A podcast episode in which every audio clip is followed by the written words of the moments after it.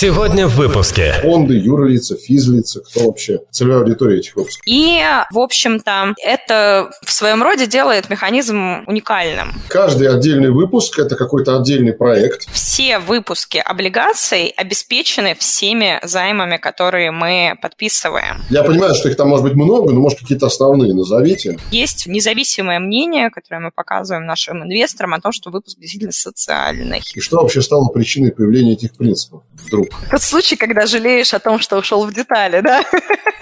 Какие риски поджидают возможный розничного инвестора, который захочет вот эти вот инфраструктурные облигации приобрести на Добро пожаловать в подкаст Fixed Welcome. Честный и откровенный разговор о фиксированной доходности на финансовых рынках. Фиксируем не только доходность, но и мнение и точки зрения всех участников процесса. У микрофона кандидат экономических наук, доцент ВАФТ Иран Хикс, начальник аналитического отдела Икариком Траст Олег Абелев. Всем здравствуйте! В эфире Fixed Welcome. Меня зовут Олег Абелев, и это первый подкаст о инструментах с фиксированной доходностью. Дорогие друзья, обязательно слушайте наши выпуски. И, как всегда, хочу вам сказать о том, что korpsobakrecom.ru – это канал для обратной связи. Пишите, задавайте ваши вопросы, ругайте, хвалите. Любая реакция, даже негативная, это тоже реакция. И, безусловно, если таковой реакции будет много, мы, как и по итогам первого сезона, сделаем выпуск по итогам второго сезона Fixed Welcome, который вот уже, собственно говоря, и идет. Отдельно хотел бы сказать о том, что был в свое время у нас записан выпуск по итогам 2021 года и взглядом на 2022 с Петром Терванитяном. Получился любопытный. Пожалуйста, друзья, не проходите мимо, слушайте и пишите ваши комментарии. Ну а сегодня мы будем говорить, на мой взгляд, об относительно молодых инструментах, которые недавно стали появляться в российском финансовом финансовом пространстве, назовем это так, хотя за рубежом, по всей видимости, они появились не так тоже давно, но тем не менее определенный опыт имеется. Сегодня мы будем говорить о инфраструктурных облигациях. Что это такое, с чем их едят, как говорится, где они могут использоваться. Я с удовольствием а, представляю гостя нашего подкаста, директора Дом РФ управления активами Марину Слуцкую. Марина, здравствуйте. Здравствуйте, Олег. Очень приятно быть сегодня с вами. Спасибо вам за то, что согласились, что пришли. Не скрою, довольно долго мы с вами пытались этот подкаст записать, и я очень рад, что все-таки мы это делаем. Ну, в связи с этим, наверное, первый вопрос, а, с которого я хотел бы начать нашу беседу, это немножко разобраться в терминологии. Я вот готовясь к эпизоду, изучал материалы, в том числе на сайте Дом РФ, которые связаны с а, какими-то социальными, зелеными технологиями. У меня немножко такая вот разноголосица в голове в отношении социальных облигаций и инфраструктурных облигаций. Потому что я так понимаю, что все-таки по сути своей это вещи разные. Мы сегодня будем говорить об инфраструктурных облигациях, но я все-таки прошу вас провести вот эту грань для наших слушателей. В чем, собственно говоря, разница? Да, конечно. И на самом деле спасибо огромное за вопрос. Мне кажется, ровно то, с чего нужно начать, потому что этот вопрос есть не только у вас. Даже люди, сведущие в финансовых рынках и ими занимаются, мне кажется, находятся иногда вот в смешательстве. Что имею в виду? Инфраструктурные Структурными облигациями, как правило, называют облигации, размещаемые для финансирования конкретного объекта инфраструктуры, конкретного проекта. При этом в прошлом году правительство совместно с Дом РФ разработало и утвердило правила механизма финансирования инфраструктуры с использованием облигаций специализированных обществ проектного финансирования. Вот такое вот сложное название. Это постановление правительства, которое позволит позволила Дом РФ размещать облигации под несколько объектов, а точнее под много объектов инфраструктуры. Мы размещаем эти облигации на российском рынке капитала. Средства от размещения облигаций направляются в финансирование инфраструктуры инженерной, дорожно-транспортной и социальной, способствующей жилищному развитию, развитию городской среды, то, собственно, чем занимается Дом РФ, да, как институт Институт развития. И, в общем-то, это в своем роде делает механизм уникальным, потому что обычно, вот как сказала, инфраструктурные облигации это под один объект, а у нас под много объектов разных по всей России. Дальше сложнее. Добавляем социальные. Почему? Еще и социальные. В мире есть, как вы наверняка знаете, Международная ассоциация рынков капитала, которая некоторое время назад издала правила социальных, зеленых облигаций и облигаций устойчивого развития. Есть определенные стандарты, по которым облигации, как финансовые инструменты, можно отнести к той или иной категории. В частности, те облигации, которые размещаются для обеспечения инфраструктуры, для обеспечения жильем определенных категорий граждан, для повышения доступности жилья и инфраструктуры, можно считать социальными. И в России, собственно, система социального финансирования сейчас активно формируется. Мы знаем, что правительство делает соответствующую таксономию, то есть ну, вот некий классификатор, что такое социальное, да, а что такое нет, соответственно. А вот в мире это уже установлено. Мы решили воспользоваться мировыми стандартами и подтвердили, что наш выпуск облигаций для финансирования инфраструктуры еще является и социальным. Таким образом, получились и инфраструктурные, и социальные облигации.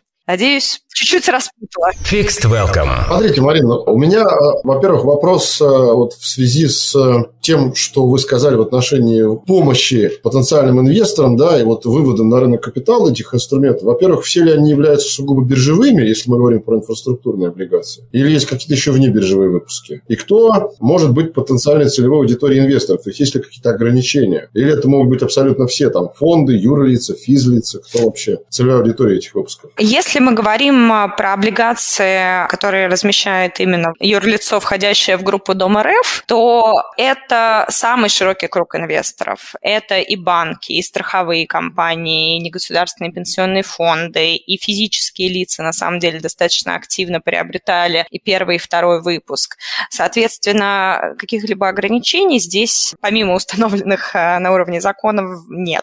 То есть я могу, как физическое лицо, имея счет где-нибудь в брокерской компании, компании на бирже купить эти инфраструктурные облигации, эмитентом которых является Дом РФ. Я правильно понимаю? Абсолютно. Более того, я знаю некоторое количество физических лиц, прям персонально, которые так делали. Ну и, собственно говоря, если мы говорим о каких-то финансовых показателях, я вот изучал презентацию по инфраструктурным облигациям, вы, если что, меня поправите, Марина. Купон 8% годовых, срок обращения примерно 3 года. И я так понимаю, что размер выпуска – это 10 миллиардов рублей. Да? Это вот вот тот был дебютный выпуск инфраструктурных облигаций, который делал Дом РФ в конце 2021 года. Все верно? Да, Олег, все верно. Вы правильно все изучили. Действительно, это наш дебютный выпуск. Он был сделан в конце сентября. Мы им гордимся, потому что, несмотря на то, что инструмент э, новый на рынке облигаций, несмотря на то, что структура его достаточно сложная, у нас был большой рыночный спрос, очень существенная переподписка, и мы разместили целиком 10 миллиардов рублей без поддержки банков-организаторов. Ни для кого не секрет, что очень часто при размещении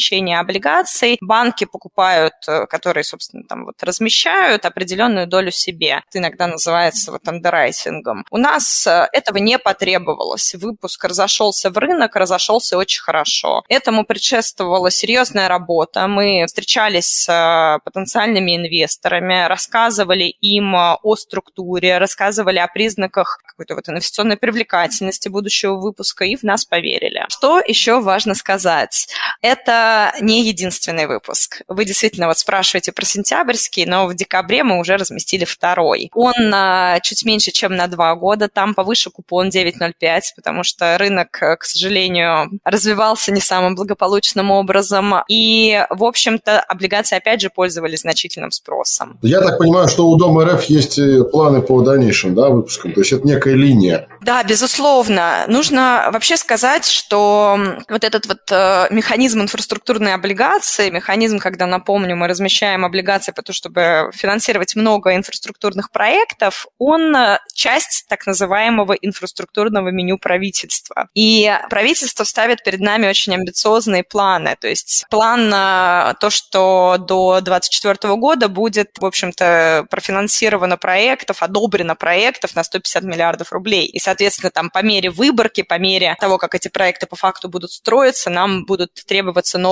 и новые средства. Поэтому, да, мы планируем выходить на рынок и в этом году. Также ожидаем, что будем маркировать выпуски как социальные, и надеемся, они продолжат пользоваться спросом. Марина, смотрите, еще раз давайте уточним для наших слушателей, чтобы было понятно. Значит, если вы говорите, что инфраструктурные облигации выпускаются под конкретные проекты, то есть я так понимаю, а каждый отдельный выпуск – это какой-то отдельный проект, либо несколько проектов, от которых один выпуск делается, либо это может быть какой-то один большой проект, финансирование для которого требует нескольких выпусков. Нет, мы сейчас путаем, на самом деле, наших слушателей, потому что у нас э, все выпуски облигаций обеспечены всеми займами, которые мы подписываем. И у нас, по сути, юридическое лицо, созданное для финансирования инфраструктуры, так называемый СОП, специализированное общество проектного финансирования, оно фактически работает как мини-банк. То есть оно само управляет ликвидностью, размещает облигации, когда ликвидность нужна, соответственно, выдает э, займы под льготную ставку по мере потребности заемщиков в этих деньгах. То есть эмитент непосредственно юрлицо – это СОП.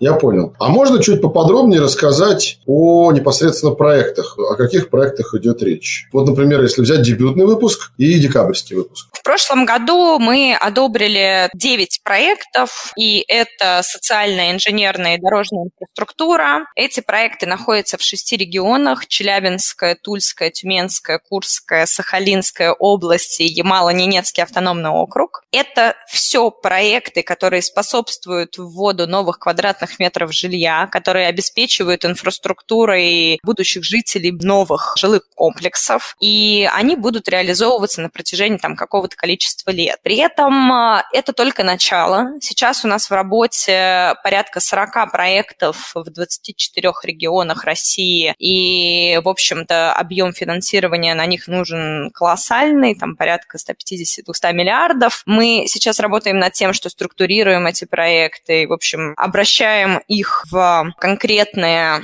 понятные финансовые метрики, будем их одобрять и после этого финансировать. Говоря о проектах, я еще хотел бы по поводу требований к этим проектам вас спросить. Условно говоря, там, наверное, это скорее такой результат коллективного решения, я так понимаю, либо Дом РФ, либо, может быть, СОП, как дочерняя структура Дом РФ. Есть какие-то фильтры или, может быть, какие-то определенные требования, которыми должны удовлетворять вот эти объекты, под которые СОП выпускает облигации? Я понимаю, что их там может быть много, но, может, какие-то основные назовите. Да, конечно. Как сказала в самом начале, правила игры установлены на самом деле постановлением правительства. И базовые требования следующие. Первое, что минимальная сумма займа, а значит проект будет еще больше, это 300 миллионов рублей. Далее проект должен, с одной стороны, быть достаточно финансово устойчивым, чтобы займ оказался возвратным, а с другой стороны, не финансируемым на коммерческой основе, чтобы мы, как Институт развития, не конкурировали с банками. То есть финансовые метрики ограничены вот как снизу, так и сверху. Есть некий диапазон. Кроме того, ограничен срок реализации проектов и срок финансирования. Вот предельный срок финансирования, который мы можем себе позволить, это 30 лет. То есть проект на самом деле очень долгосрочный. Ну, в большинстве своем пока они вот там где-то до 15 лет на практике, но тем не менее потенциально срок может быть и долгий. И главное, что строго ограничено, это типы инфраструктуры. Вот уже оговорилось, что она может быть социальная, инженерная и дорожно-транспортная. И на самом деле благодаря этому, благодаря жестким критериям, предусмотренным в постановлении, я назвала только основные, нам достаточно легко было подтвердить выпуск в качестве социального, потому что при подтверждении необходимо обеспечить целевой характер средств, а у нас он обеспечивается тем, что нам дается государственная субсидия. Ну, логично, оно уже целевое, да. То есть, если я правильно понимаю, социальные облигации – это частный случай инфраструктурных, потому что есть еще инженерные, есть дорожно-транспортные. Это как квадрат частный случай прямоугольника. Примерно так. Я правильно понимаю? Ну, и да, и нет. Действительно, не вся инфраструктура социальная, но и не все социальное – это инфраструктура. Поэтому может быть социальные облигации, но не на инфраструктуру, а, например, направленные на повышение уровня образования или качества здравоохранения. Я сейчас вот сходу привожу какие-то очень вольные примеры, но, в общем-то, можем с вами поговорить о том, какие в России еще есть выпуски, и станет э, чуть более понятно, если хотите. Об этом обязательно поговорим. Я просто вот завершаю эту тему. Последний вопрос в этом блоке про инфраструктуру и про сам выпуск по сущности. Я так понимаю, что если мы говорим о этих инфраструктурных облигациях, можно говорить о каком-то соотношении долей объектов инфраструктуры. Ну, больше социальных, или больше инженерных, или больше дорожно-транспортных. Или пока они как-то так вот у вас плавно распределены, нет какого-то доминирования. В будущем, конечно, наверное, пропорция будет меняться, но пока вы правы, примерно равные доли. Но абсолютно корректный вопрос. То есть по 33% каждого, условно говоря, да? Ну, условно говоря, да. Чуть-чуть иное соотношение, но их примерно поровну. Поровну. А как вы видите в ближайшие пару лет, может быть, там чуть больше сроков, в какую сторону будет идти крем? Прогнозы дело неблагодарное, но смею предположить, что дорожно-транспортные проекты могут занять э, несколько большую долю в силу их капиталоемкости. Понятно. Fixed Welcome. Идем дальше. Теперь по поводу факторов инвестиционной привлекательности привлекательности, вот мы говорили по поводу объектов инфраструктуры, я вот когда изучал материалы по дебютному выпуску, который был размещен в сентябре, я там изучал этапы его. Ну, понятно, что подготовка эмиссионной документации, понятно, что надо получить рейтинг, понятно, что сам процесс размещения. И тут я наткнулся на такое вот словосочетание соцверификация. И у меня сразу возник вопрос. Я просто раньше с этим не сталкивался, и, в общем-то, до этого, честно вам скажу, в нашем подкасте этот термин не всплывал. Поэтому пришло время, как говорят в рекламе, выйти из тени и понять, что же такое социальная верификация. Поясните нам, пожалуйста, что это такое? С удовольствием. Действительно, существуют стандарты того, что такое социальные облигации. И, в принципе, для того, чтобы соответствовать стандартам, есть четыре основных момента. Первый – это порядок оценки и отбора проектов должен обеспечивать их социальность. Второе управление средствами, о чем мы уже с вами вскользь упомянули, тоже должно быть строго регламентировано и обеспечить, что никуда, кроме социальных целей, эти средства не пойдут. Следующее использование средств должно, опять же, по факту идти только на заявленные цели, и об этом должна публиковаться отчетность. Вот в принципе, в принципе, любой эмитент, то есть тот, кто размещает облигации, обязан обеспечить это сам. Но для того, чтобы это не вызывало вопросов у инвесторов, как правило, используют внешнюю оценку, иногда ее также называют верификацию. То есть некое второе мнение, которое делается квалифицированным юридическим лицом и подтверждает, что да, эмитент не лукавит, все так. Это, по сути, чем-то похоже на аудит отчетности, да, в некотором роде? По сути, да. Если проводить некоторую аналогию, то да. А кто может давать такую вот оценку, такое подтверждение? Это ограниченный круг юрлиц, которые, если мы говорим о международных стандартах, то на сегодняшний день размещены на сайте ассоциации международной International Capital Market Association, то есть Ассоциации международных рынков капитала. Мы выбрали одного из таких игроков, и, собственно, произошла верификация наших подходов, и есть вот независимое мнение, которое мы показываем нашим инвесторам о том, что выпуск действительно социальный. А скажите, пожалуйста, вот плавно прокидывая мостик от верификации к Международной ассоциации рынков капитала, то, что вы сказали ICMA, да, я так понимаю, что те юридические лица, которые могут быть, давайте в кавычках назовем, аудиторами этих выпусков социальных, они обязаны быть членами этой ICMA, либо сама ICMA уполномачивает какие-то юрлица аудировать такие выпуски. Обязательно ли вообще вот эти стандарты ICMA или принципы соблюдать? Если вы решили делать социальный выпуск облигаций, как кажется, да, это обязательно, но в принципе на российском рынке существуют стандарты эмиссии облигаций, в которых также предусмотрены такие понятия, как зеленые облигации, социальные облигации и инфраструктурные облигации. Мне не хотелось бы останавливаться, наверное, на этом деталях, но на текущий момент они не получили прям, должного распространения, и пока те эмитенты, которые в России делают социальные или зеленые облигации, они опираются в основном на международный опыт. Но думаю, что это будет меняться в ближайшие годы, и российские стандарты также начнутся использоваться. Ну, давайте тогда, если мы не будем отталкиваться от российских стандартов, мы вернемся к принципам ICMA. Я просто прошу вас немножко поподробнее про это рассказать, поскольку отталкиваемся мы от международного опыта. Пару слов о том, что это за принципы, как вообще давно они появились и что вообще стало причиной появления этих принципов вдруг. Интересный опыт порассуждать о происхождении этой вселенной. Мне кажется, что в целом рынки капитала развиваются так, что инвесторы присматриваются к тому, во что именно они инвестируют, не только с точки зрения финансовых резонов, с точки зрения доходности, да, там прежде всего и риска, но и с точки зрения именно направления расходования средств. Сначала появились стандарты зеленых облигаций, в 2016 году социальных облигаций, которые, собственно, задают тон, задают стандарты того, что может считаться соответствующим модным на сегодняшний день принципам ESG, Environmental, Social and Governance, и позволяют инвесторам быть уверенным в том, что средства ими заинвестированные идут на благие цели. В мире выпусков достаточно много. Нужно сказать, что бум социальных облигаций пришелся на 2020 год, когда были развернуты достаточно широкие программы по борьбе с э, COVID-19 и по недопущению распространения этой болезни. До этого объемы размещений в мире были гораздо скромнее. В России это пока к ковиду не привязано, цели иные. Вот у нас, например, инфраструктура, у других заемщиков другие. Вот. Но, тем не менее, тоже тоже потихонечку социальные облигации получают свое распространение.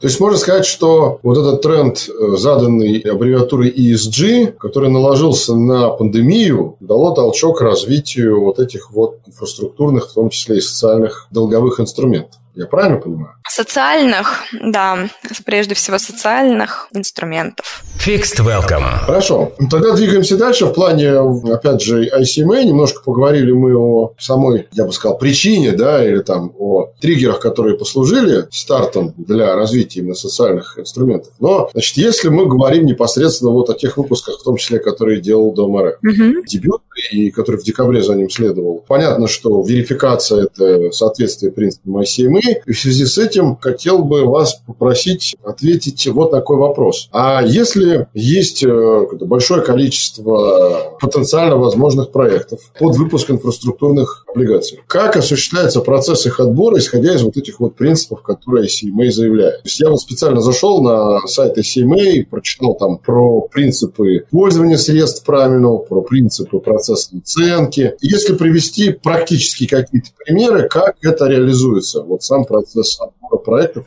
исходя из этих принципов. Под выпуск облигаций. На самом деле, у нас процесс отбора проектов все-таки больше ориентирован на правила, установленные правительством, на постановление. И ни один из критериев не противоречит э, критериям ICMA. Поэтому, когда мы выбираем, мы прежде всего опираемся все-таки на постановление. И там мы, по большому счету, опять же, не выбираем, мы лишь подтверждаем, что проект э, соответствует всем критериям, критериям, в том числе способствует вводу новых квадратных метров, способствует э, развитию городской среды, улучшению жизни населения и так далее и тому подобное целям и задачам, поставленным различными национальными и федеральными программами российскими. Мы не преломляем это через принципы ICMA, повторюсь, потому что вот изначально по постановлению не можем ничего не социального финансировать. И когда мы отбираем проекты, мы как институт развития, наверное, не отдаем предпочтение тому или иному проекту, мы пропускаем через себя все проекты, соответствующие правилам игры. И далее мы выносим а, на одобрение правительственной комиссии эти проекты, чтобы и правительство со своей стороны подтвердило, что да, действительно, вот та или иная школа нужна там тому или иному субъекту. Условно, та или иная инженерная инфраструктура важна для развития там того или иного города. Примерно так. Смотрите, ну вот тогда давайте не к ICMA будем привязываться, а вот к этому постановлению, которое котором вы сказали. Два коротких уточняющих вопроса. Я так понимаю, там достаточно большой перечень критериев. И есть ли в этом постановлении какие-то количественные критерии? Я не прошу их называть, понятно, что может их много, но сам факт. Либо это просто какие-то качественные истории, там то, что вы сказали, улучшение среды, доступность и тому подобное. Либо там все-таки есть то, к чему можно количественно привязаться. Абсолютно точно есть. Первое – это вот минимальная сумма, называла 300 миллионов. Второе – это показатели финансовой устойчивости, а конкретно в зависимости от типа типа проекта мы смотрим либо там на LLCR, показатель покрытия долга, по сути, DSCR, тоже примерно подобный показатель, который используется в концессиях, и на бюджетную эффективность, если тип проектов э, предполагает то, что ключевое лицо, вовлеченное в него, это субъект федерации. Соответственно, метрики финансовые, мы смотрим на финансовые модели, это для нас отправная точка для анализа проекта. Угу. Мы, как Дом РФ, э,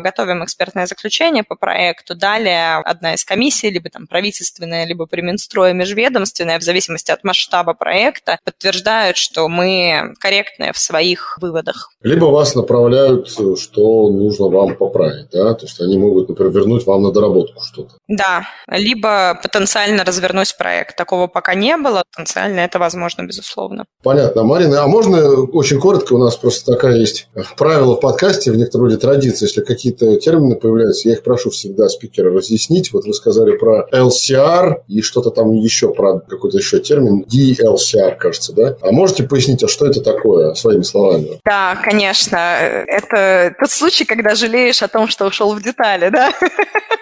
Нет, ну почему? Ну просто для слушателей все будет понятнее, о чем идет речь, то какими-то аббревиатурами с вами ругаемся. Да, да, да, да, да. LLCR это Loan Life Coverage Ratio, это коэффициент покрытия, в общем-то, кредита будущими ожидаемыми денежными потоками от реализации проекта. Он используется в проектном финансировании и, в общем-то, позволяет финансирующей организации, банку или вот СОП, как у нас, подтвердить, что средства, вложенные в проект, выданный вот этот кредит или выданный займ, он вернется. На самом деле, Марин, то, что вы сейчас сказали, я вот так сейчас слушаю, что вы говорите, а как преподаватель университета могу сказать, что это практически NPV. То есть это чистая приведенная стоимость. Это есть потоки, дисконтированные к текущему моменту, минус затраты стартовые. Вот это, наверное, и есть. Просто как-то уже очень умно его назвали. Близко, близко, да. Ну вот э, есть особенности, связанные с логикой проектного финансирования, когда анализируется конкретный проект, реализуемый специально созданный для этого компанией. В общем, иными словами, мы следим за тем, что долг вернется. И, в общем-то, не можем не следить. Да, я еще раз для наших слушателей просто поясню простыми словами. Опять же, речь идет о том, что те первоначальные затраты, которые понесет, соответственно, ну, в данном случае, если мы говорим об инфраструктурных облигациях, пускай там застройщик, да, эти затраты могут быть соответственно, не то чтобы возвращены, они могут быть компенсированы будущими потоками, которые потом проект будет зарабатывать. Только эти потоки, они приводятся на текущий момент. Вот, наверное, как-то так, если это можно как-то агрегировать, да. Fixed welcome. Хорошо, идем дальше. И следующий момент, который я хотел бы тоже с вами обсудить, это по поводу подобных историй в мировой практике. Значит, вы в самом начале сказали, что, естественно, тренд выпуска инфраструктурных облигаций стартовал не здесь, здесь, не в России, стартовал за рубежом. Ну и вообще ICMA – это явно не российская организация. Значит, очевидно, что пионерские выпуски были осуществлены где-то за рубежом. Какие сейчас в этом смысле тренды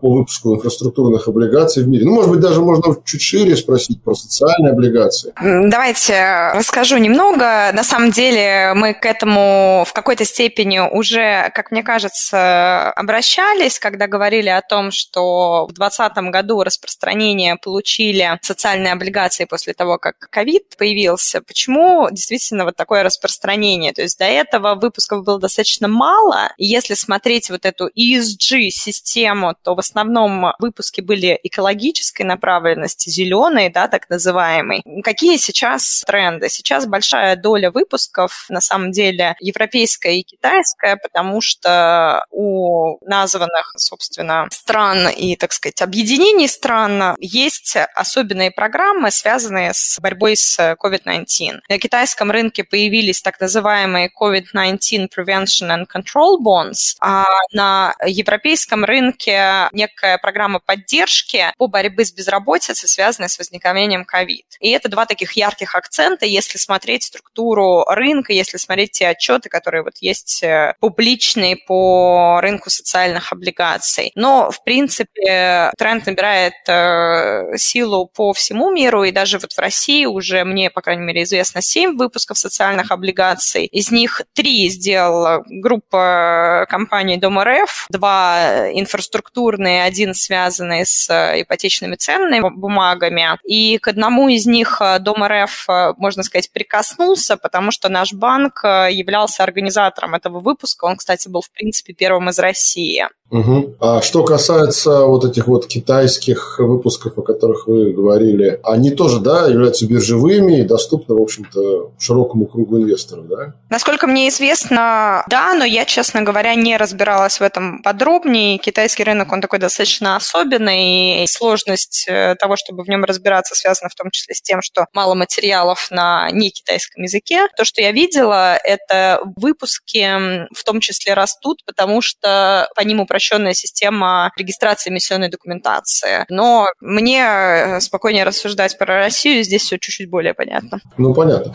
Я теперь с другой стороны хочу тоже вот э, к этой теме подойти. А вот про те выпуски, о которых вы уже говорили, мы с вами говорили, есть ли среди покупателей этих выпусков международные инвесторы? Если есть, какая их доля? Я не прошу называть, понятно, имена, фамилии, пароли, явки, просто чтобы примерно понимать. Да, замечательный вопрос, спасибо. На самом деле есть. Есть, и я даже смогу назвать доли. Ух ты, давайте. Из 20 миллиардов 5 миллиардов 750 миллионов куплено двумя международными институтами развития. Это, соответственно, Ябр, во-первых. Ябр, собственно, купил и первый выпуск, и второй выпуск облигаций. И второй – это МИП.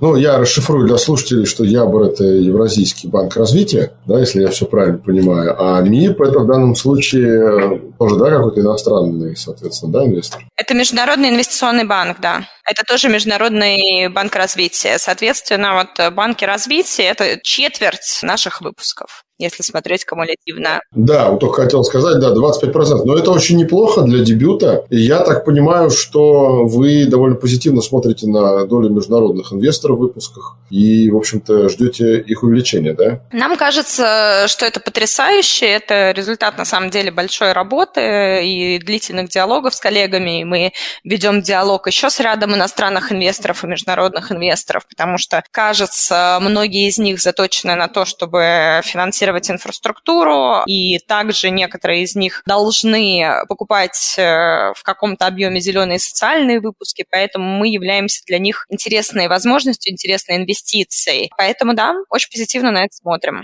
Я только могу э, вам пожелать в этом смысле удачи, потому что есть определенный риск всегда геополитический, который накладывается на действия международных инвесторов. И будем надеяться, что по неэкономическим причинам да, международные инвесторы не откажутся от входа в эти выпуски, потому что это тоже важная история. Точно, спасибо. Fixed Welcome. Если говорить о не конкретно инфраструктурных выпусках, а если говорить о выпусках ESG, то, что мы называем, соответственно, более широкой аббревиатурой. Есть ли какие-то планы у Дома РФ на эту тему на ближайшее время по выпускам по стандартам ESG? Да, конечно. Во-первых, там вот напомню, что у нас уже три выпуска. Два для финансирования инфраструктуры, один ипотечных ценных бумаг. И вот буквально вчера на ипотечном конгрессе был объявлен план о выпуске зеленых ипотечных ценных бумаг. Мы, как э, Дом РФ, э, с вниманием сейчас э, наблюдаем и становимся частью ESG-повестки. В частности, мы, во-первых, посмотрели на российскую недвижимость, вот вновь вводимые дома с точки зрения их энергоэффективности, и на нашей системе э, разместили информацию о том, какие дома, в общем-то, энергоэффективные, а это один из критериев для зеленого финансирования по российской таксономии.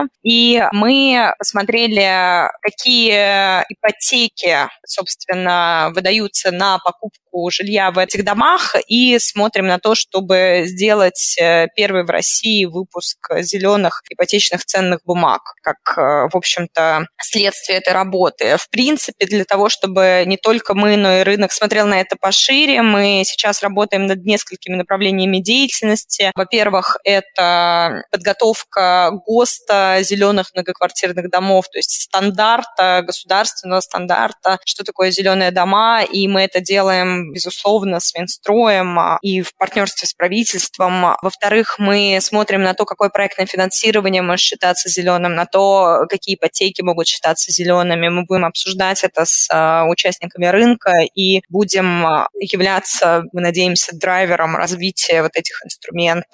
Я так понимаю, что здесь тоже стоит ждать, наверное, в начале какого-то такого некого постановления, как по инфраструктурным, где тоже будет ряд критериев, количественных характеристик, и только после этого можно будет ожидать выпуска, да, я правильно понимаю? Но это все планируется в текущем году, да? Мы рассчитываем опираться, опять же, на международные стандарты, не дожидаясь принятия всех актов для начала чтобы сделать это в этом году. Здесь можно спросить, почему так, но вот хотелось бы, наверное, быть динамичными в части развития данного направления, и для этого на текущий момент уже возможно опереться на международные стандарты. А, ну, собственно говоря, российское, скажем так, правовое поле, оно позволяет, да, опираться изначально на международные стандарты, делать выпуски, а потом к этим выпускам, условно, подойдут или подоспеют в некотором роде российские правовые акты, да, постановления и так далее. Правильно понимаю? Да, да, да. Частично они уже есть. Есть вот э, зеленая таксономия. В зеленой таксономии сказано, что можно считать э, инструментами финансовыми для развития зеленого строительства. Соответственно, частично законодательство на самом деле уже готово и уже используется. Частично что-то будет доделываться. Мы вот движемся, с одной стороны, в соответствии с международными стандартами, с другой стороны, без каких-либо противоречий тому, что уже есть в России. Смотрите, Марина, вот я сейчас такой э,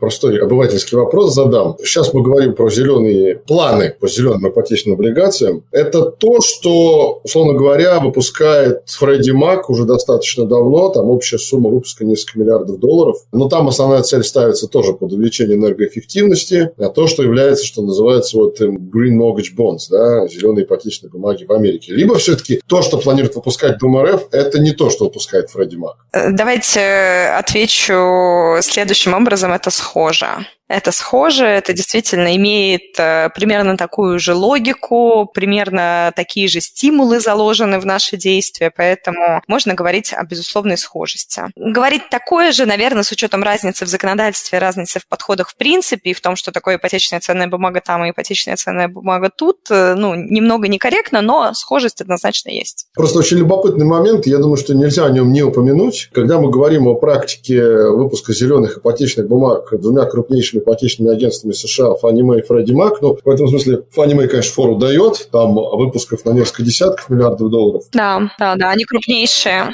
Да, кстати говоря, чудом выживший после восьмого года, слава богу, да. Идея в том, что история представления таких проектов и выпуска таких облигаций в США, она связана еще со спецификой непосредственно объектов проживания. Поскольку Америка это все-таки в большей степени страна не многоквартирных домов, а частного индивидуального жилого строительства. Там есть выпуски под э, дома, где проживает условно одна семья, да, есть под многоквартирные объекты недвижимости. Вот в этом смысле тоже, да, я так понимаю, возможно, надеяться на какую-то схожесть, потому что относительно недавно, не помню уж, кто это заявил, то ли кто-то из правительства, то ли кто-то из крупных банков, что планируется программа льготной ипотеки, аналогичная текущей программе под спонсирование строительства ИЖС, индивидуальных жилых строений. И в этом смысле, наверное, вот есть куда стремиться и в России. Потому что сейчас спрос, видимо, на ИЖС тоже будет.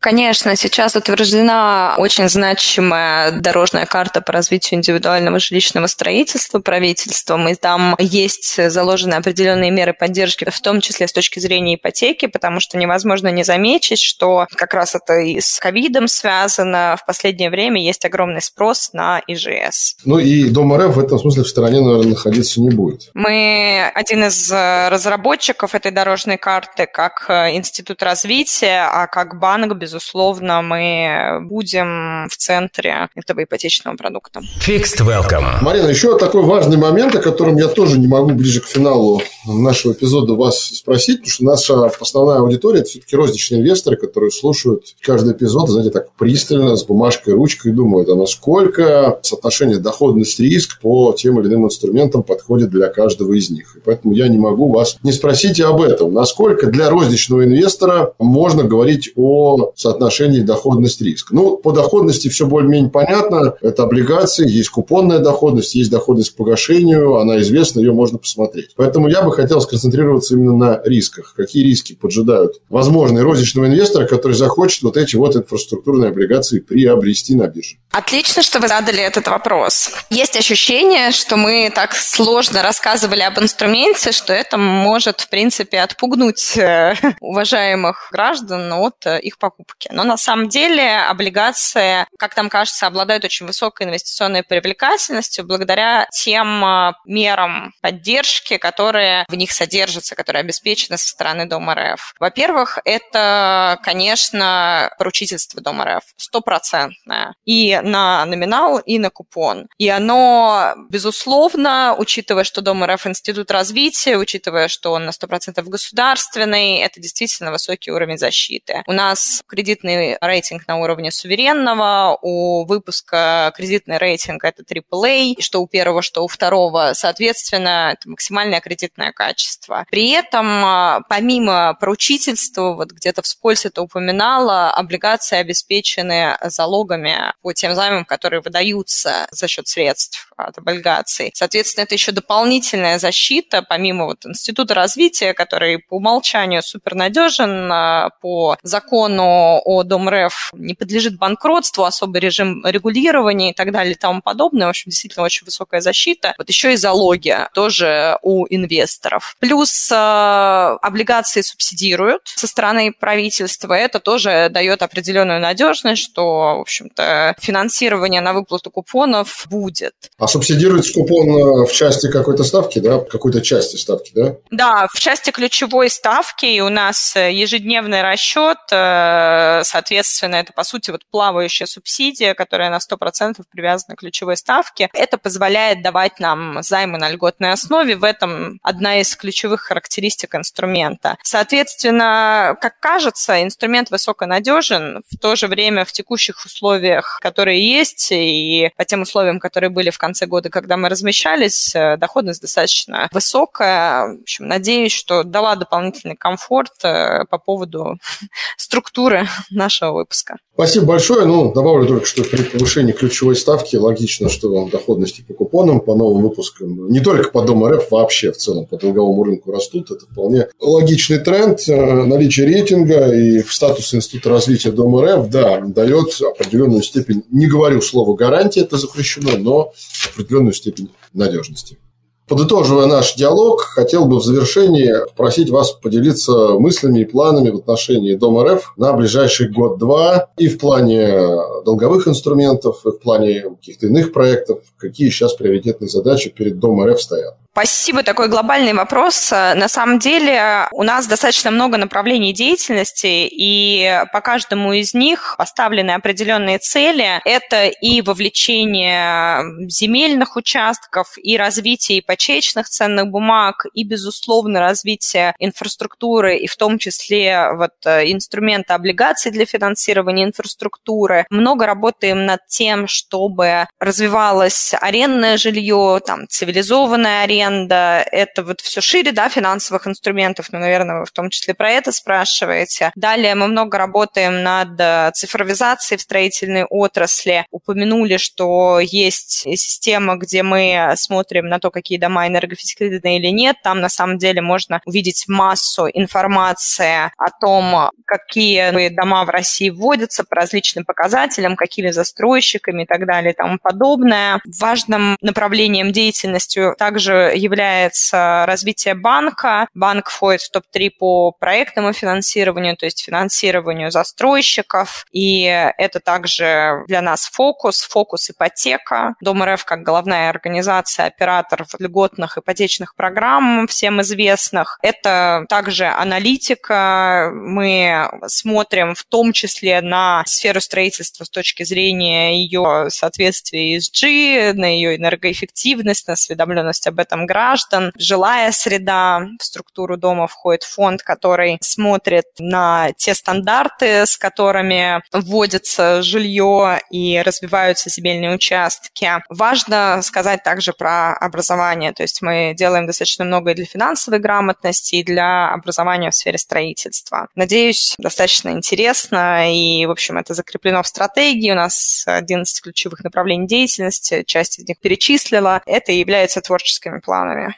Ну что ж, вот оно, последствия того, что, в хорошем смысле слова, что это институт развития, потому что это всегда широкий угол зрения. Да, спасибо. Знаете, я бы, наверное, подытожил нашу беседу обращением к нашим слушателям следующим. Знаете, до поры до времени считалось, что инфраструктурные выпуски, инфраструктурные облигации для нашего ну, среднестатистического инвестора это что-то очень далекое, непонятное и мало к нему имеющее отношение. Я думаю, что по итогам сегодняшней беседы слушатели, уважаемые наши, поняли, что это, в общем, близко как никогда, во-первых, с точки зрения жилой инфраструктуры. Россия страна с колоссальным недостатком жилой инфраструктуры. То есть, если брать в среднем и крупные города, и не только города, но и сельское население, в этом смысле оно, переезжая в города, остро нуждается в объектах жилой инфраструктуры. В этом смысле то, что делает Дом РФ, это, наверное, очень правильная история. И второй момент дорожной инфраструктуры. В больших крупных проектах, я уж не говорю про всякие большие проекты высокоскоростных магистралей, я просто хочу напомнить один факт из истории России. Самая длинная железная дорога, Трансип, который строился почти 16 лет, строился именно за счет выпуска инфраструктурных облигаций. Вот история тому, насколько это важно. Сегодня ими пользуется практически половина земного шара, потому что это является важнейшим транспортным, можно сказать, трансконтинентальным маршрутом. Поэтому за инфраструктурными бумагами будущее, уважаемые друзья, и дорогу повернуть назад уже нельзя. Напомню об инфраструктурных облигациях. Мы говорили с директором Дома РФ управления активами Мариной Слуцкой. Марина, большое вам спасибо за то, что пришли к нам подкаст. Спасибо, Олег. Спасибо вам еще раз, дорогие друзья, уважаемые слушатели. Напоминаю, korpsobakarecom.ru – это адрес для обратной связи. Слушайте предыдущие выпуски. Обязательно послушайте выпуски про флотеры с Дмитрием Александровым из Универ Капитала. Честно скажу, после него было огромное количество откликов и обратной связи, и люди поняли, что, оказывается, есть такой инструмент, можно им активно пользоваться. Ну и еще раз призываю всех, пишите ваши пожелания, отзывы. Мы обязательно сделаем отдельный отдельный выпуск по итогам второго сезона, где ответим на все ваши вопросы. Меня зовут Олег Кабелев, и до встречи на волнах подкаста Fixed Welcome в будущих выпусках. Всем пока. Напоминаем, что подкаст Fixed Welcome можно послушать на Apple подкастах, Google подкастах, CastBox, Spotify и Яндекс.Музыке. Музыки.